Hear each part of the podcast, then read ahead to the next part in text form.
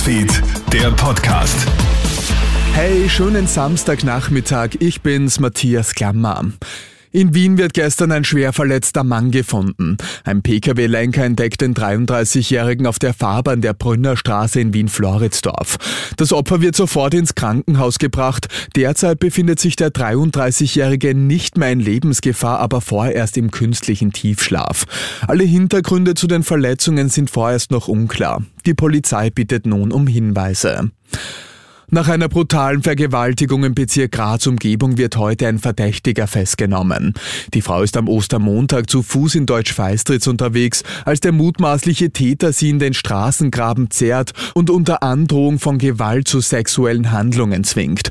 Nach umfangreichen Ermittlungen wird heute ein 22-Jähriger als mutmaßlicher Täter ausgeforscht und festgenommen. Die Energiekrise in Europa ist noch nicht überwunden. Das zeigt nun eine Einschätzung des Internationalen Währungsfonds. Wie die IWF-Vizechefin heute mitteilt, könnten die Energiepreise erneut ansteigen. Gerade auf die deutsche Wirtschaft wirkt sich die teure Energie negativ aus. Autoreifen werden um bis zu 20 Prozent teurer. Heute endet die situative Winterreifenpflicht in Österreich.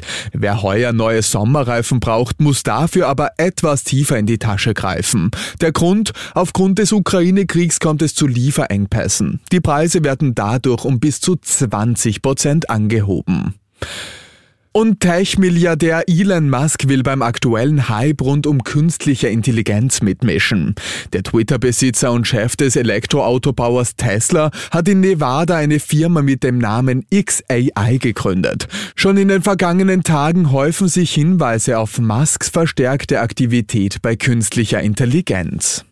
Und das war's schon wieder mit den wichtigsten Infos bis jetzt. Den nächsten Podcast gibt's dann wieder morgen. Schönen Abend dir. Krone Hits, Newsfeed, der Podcast.